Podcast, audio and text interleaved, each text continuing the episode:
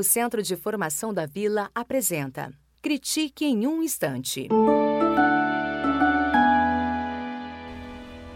Olá, pessoal. Eu resolvi comentar aqui hoje um assunto é, a propósito da chamada que eu assisti de um repórter da, da televisão, é, ele estava chamando para o Globo News em Movimento, que é um programa sobre educação.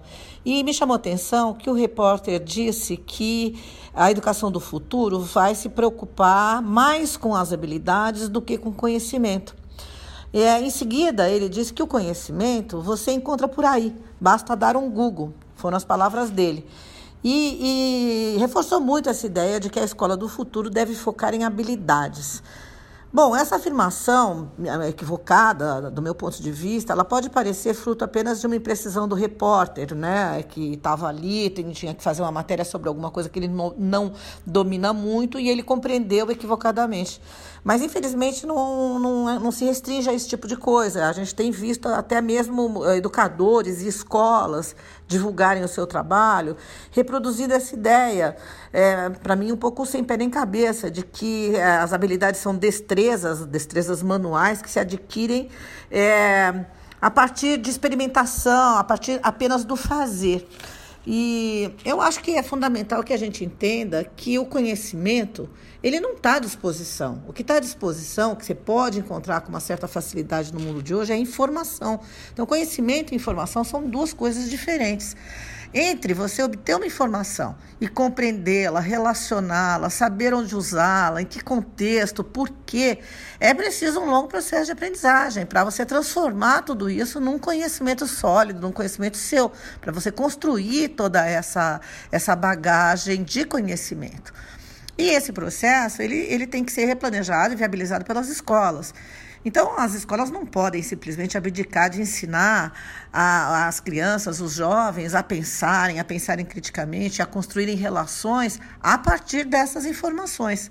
Né? É, este, é este o desafio das escolas. Ainda que competências e habilidades sejam importantes e devam ser ensinadas pela escola, ou a, nova base nacional curricular é, organiza o conhecimento através de competência, ele não está falando só de competências uh, e habilidades manuais, essas que são aprendidas por treinamento por repetição. Está se referindo ao fato de você usar o conhecimento em determinados contextos específicos. É disso que se trata quando você fala de competência. Então, é, você precisa continuar tendo foco no conhecimento, que é a parte mais complexa. Você, é, obviamente, isso tem que ser feito dentro de uma metodologia que é, coloque para os alunos a, a, o conhecimento em uso tá? Mas isso não quer dizer que as habilidades e competências é, possam ser simplesmente treinadas ou elas sejam elas possam existir sem conhecimento. Nós estamos nos referindo, nós educadores que estamos discutindo esse assunto, à competência de uso desses conhecimentos e não a competências é, físicas, manuais e, e superficiais. É, então, quer dizer, isso tudo quem viu é, esse programa vai entender o que eu estou falando. Isso não, não, se, não se consegue subindo em árvore ou destruindo as salas de aula. Isso se consegue a partir de muita investigação e desenho de situações de aprendizagem que ajudem as crianças e jovens a verem sentido no, no aprendizado e a construírem conhecimento. Então é preciso muito cuidado e principalmente é preciso distinguir conhecimento de informação. Acho que o repórter precisaria ser melhor é, preparado para essa matéria. É, meu nome é Sônia Barreira, eu sou diretora da Escola da Vila e coordenadora uh, do Grupo Critique. O Centro de Formação da Vila apresentou Critique em um Instante.